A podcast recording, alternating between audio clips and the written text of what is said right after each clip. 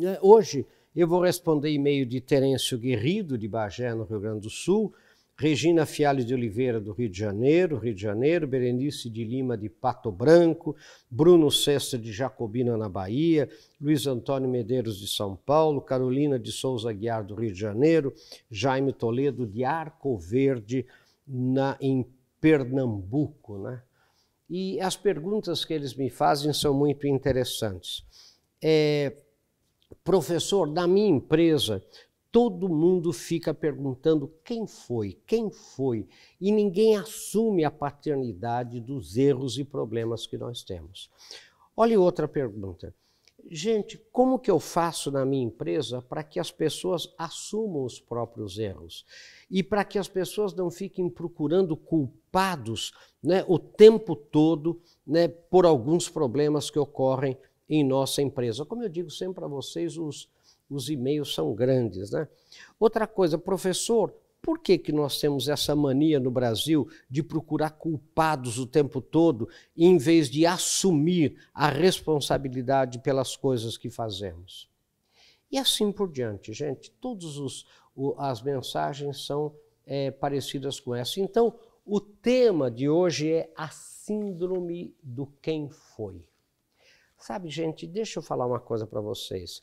Essa história é muito interessante porque eu estava uma vez numa loja é, nos Estados Unidos, quando eu morava lá, e o, o sujeito estava é, embrulhando uma, um, um, pacote de taças é, de cristal. E ele mesmo, estava né, uma porção de gente do lado dele, e ele mesmo, ao pegar o pacote, ele deixou escorregar na mão dele, caiu no chão né? e, obviamente, os cálices se quebraram. E ele, na hora, falou: Quem foi? Quem foi? Quem foi? Todo mundo riu, né, gente? É claro que tinha sido ele próprio, né?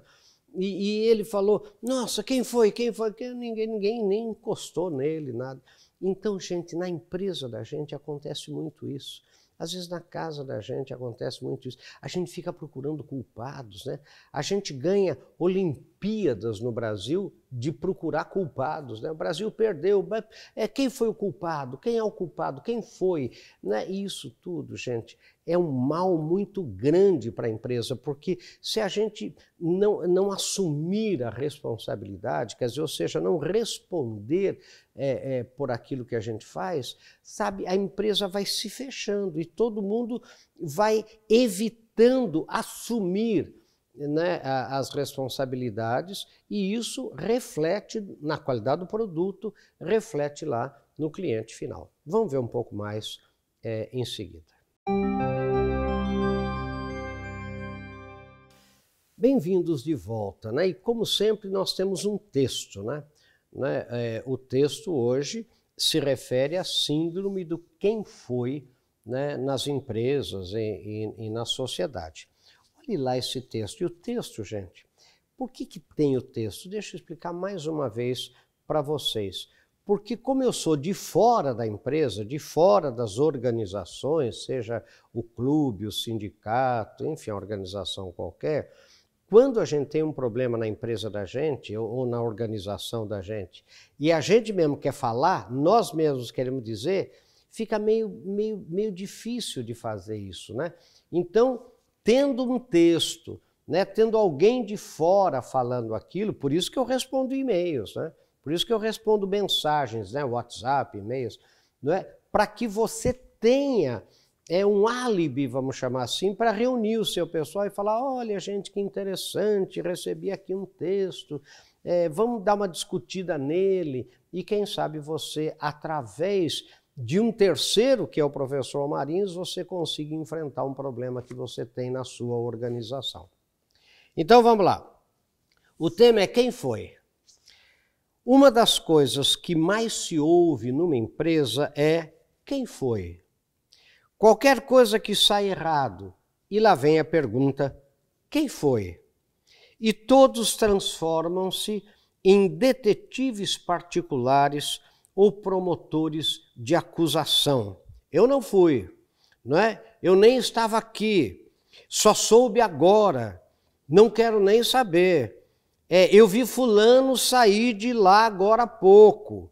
né? Isso tem cara da fulana, né? Tô chegando agora. Nem vem para o meu lado que eu tô limpo. Não é isso? Quer dizer, todo mundo escapando, né, gente? Você já reparou quanto tempo se perde numa empresa com o quem foi? Não estou querendo dizer, gente, que saber a pessoa que cometeu um erro e criou um problema não seja de todo importante.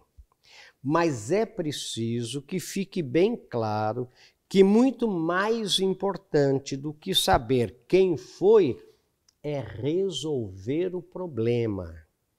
Muito mais importante do que achar quem errou é corrigir o erro. Muitas empresas e pessoas perderam clientes fornecedores e contratos preciosos porque ficaram procurando os culpados em vez de agir proativamente e consertar o dano causado por alguém. É preciso ter uma ordem clara de prioridade. Primeiro, gente, resolver o problema. Depois, achar o culpado. E não como faz a maioria. Primeiro procura o culpado e depois vê o que fazer com o problema. Entenderam bem? Quer dizer, este é o, este é o tema do programa. Há empresas que são viciadas em, bu em buscar culpados para tudo.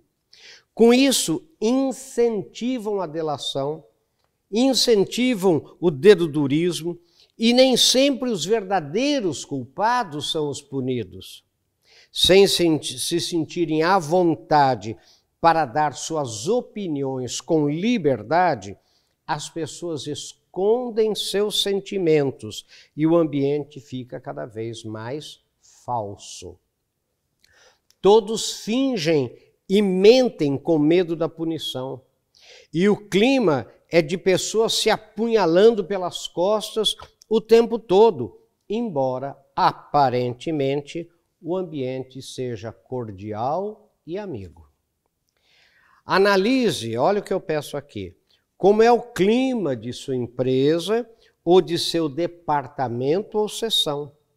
Veja se, mesmo sem ter consciência disso, você não vem criando um clima do quem foi o tempo todo e você mesmo está sendo vítima de mentiras cada vez mais frequentes por parte de seus colegas ou subordinados. Lembre-se que atender o cliente, consertar o erro, resolver o problema é muito mais importante para o seu sucesso e de sua empresa do que encontrar o culpado. E eu termino, como sempre, né, com Pense Nisso, Sucesso. Entender o tema?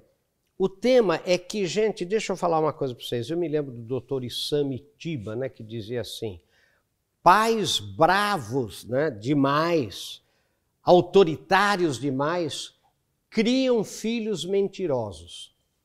Olha só, gente. Né? É claro, o filho, né, para se defender é, da punição que vem com muita violência e muitas vezes sem compreensão e diálogo, ele se defende né, mentindo. Falou, não, não vi, não fui eu, não estou sabendo, não, cheguei agora. Eu pergunto, será que na empresa não acontece a mesma coisa? Nas organizações, nos clubes de serviço? Sabem, é, será que nos sindicatos, nas associações, será que ah, é assim, ninguém, não foi ninguém né? Uma vez eu vi, foram os sete anões, né? Os sete anões vêm aqui à noite e eles fazem essas coisas todas. Né? Quer dizer, quem é que mexeu na minha mesa? Quem é que tirou aquele papel daqui? Não, não foi ninguém. Agora, em vez de é, é, é, querer saber demais quem foi, quem foi, quem foi, eu pergunto: não é melhor resolver o problema primeiro? Como eu digo aqui, eu não estou advogando que a gente não deva é, é cultivar a impunidade na empresa. Não é isso, não. Tem que ter accountability, que a gente chama. As pessoas têm que responder pelos seus erros. Mas, gente, não pode ficar o tempo inteiro só procurando culpados e não resolver o problema, não atender o cliente, não ir em direção primeiro à solução. Vamos ver um pouco mais em seguida, gente. Nós estamos discutindo aqui, não é? Bem-vindos de volta, o tormentoso tema quem foi? E pode ver que é uma síndrome mesmo nas empresas e organizações, né? é uma verdadeira doença ficar procurando culpados, né? procurando quem foi. Deixa eu falar uma coisa para vocês. O grande problema nas chefias e nas lideranças, vamos chamar assim, para que os erros ocorram e as pessoas não sejam responsabilizadas, está, eu vou repetir mais uma vez uma coisa que eu digo sempre, na confusão que nós fazemos no Brasil entre atitude e comportamento, gente. Atitude é uma coisa que eu não posso medir. Comportamento, behavior em inglês, é uma coisa que eu posso medir, fotografar. Então, alegria é uma atitude, sorriso é um comportamento. Por quê? Porque eu não posso medir, fotografar a alegria, mas eu posso medir, fotografar um sorriso. E qual é o problema? O problema é que as lideranças trabalham com os seus liderados muito com atitude. Nós até temos no Brasil um, um vício, um erro, que é falar tem atitude, tem atitude. Ele, atitude você não mede, ele tem que ter comportamentos não é, que expressem uma determinada atitude. Tá? A pessoa tem que agir, a pessoa tem que ser daquela maneira. O exemplo que eu sempre dou, e quero repetir para vocês, é o seguinte: eu chego para uma funcionária minha e digo: você vai ser recepcionista do nosso evento. Receba, por favor, todo mundo com lianeza de trato, cortesia, atenção, muita simpatia, muita alegria, bem para cima, bem motivada. Tudo bem? Ela fala tudo bem e ela fica lá na recepção daquele evento importante. De repente, quando as pessoas chegam, eu, chefe dessa moça, eu vejo que ela não ficou em pé, não disse bom dia ou boa tarde, não ofereceu café, não indicou os sanitários, não pediu para sentar e não me chamou como chefe imediatamente para receber esses convidados. Quando o evento termina, todos vão embora eu caio como uma vespa em cima dessa menina e digo: Você é louca, menina, você não ficou em pé, você não disse bom dia ou boa tarde, você não ofereceu café, você não indicou os sanitários e você sabe que todos chegaram de viagem distante, você não me chamou imediatamente para recebê-los. Ela falou: Mas eu chamei o senhor, eu sei, mas você demorou para me chamar. Gente, o que é Leandro Cortês simpático, educado, motivado para cima para mim? É a mesma coisa que para ela? Será que é? Será um milagre se for. O que eu tenho que fazer? Eu tenho que transformar essas atitudes que eu quero em comportamentos que eu desejo que ela emita.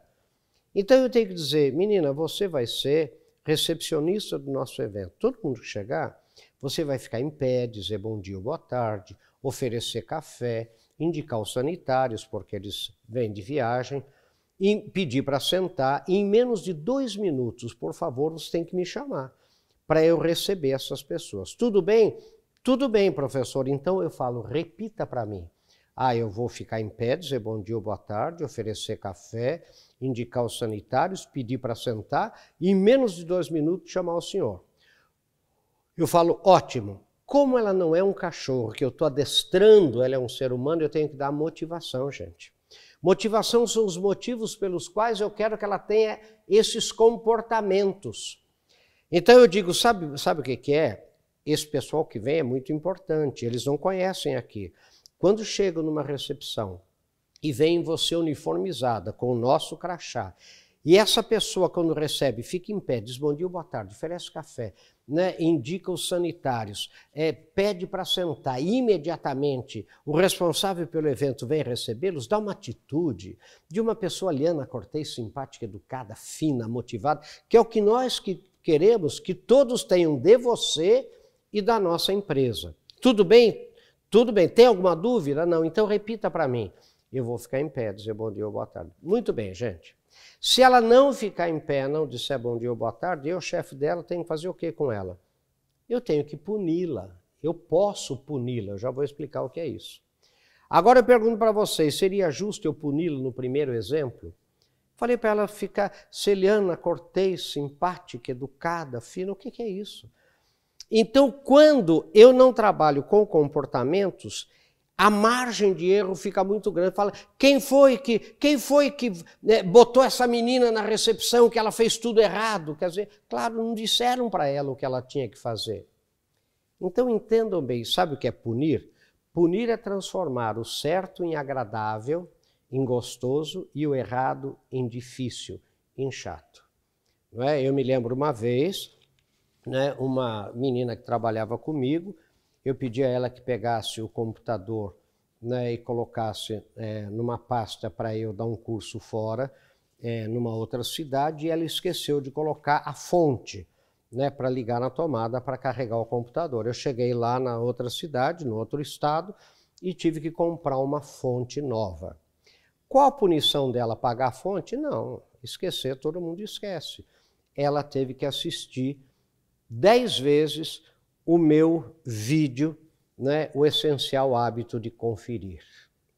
Né? Então foi essa punição. Quando a gente era criança, a gente respondia à professora, gente. A professora não xingava, a professora não ralhava. Sabe o que ela falava? Você vai escrever 100 vezes, não devo responder à professora no caderno de caligrafia. Ora, gente, aquilo era chatérrimo. Ia ter o recreio e você não podia participar. Nunca mais você respondia à professora.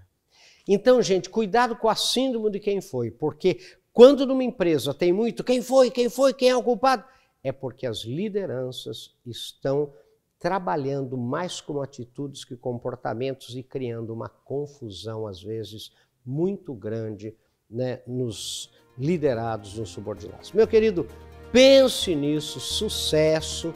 Até o nosso próximo encontro, se Deus quiser.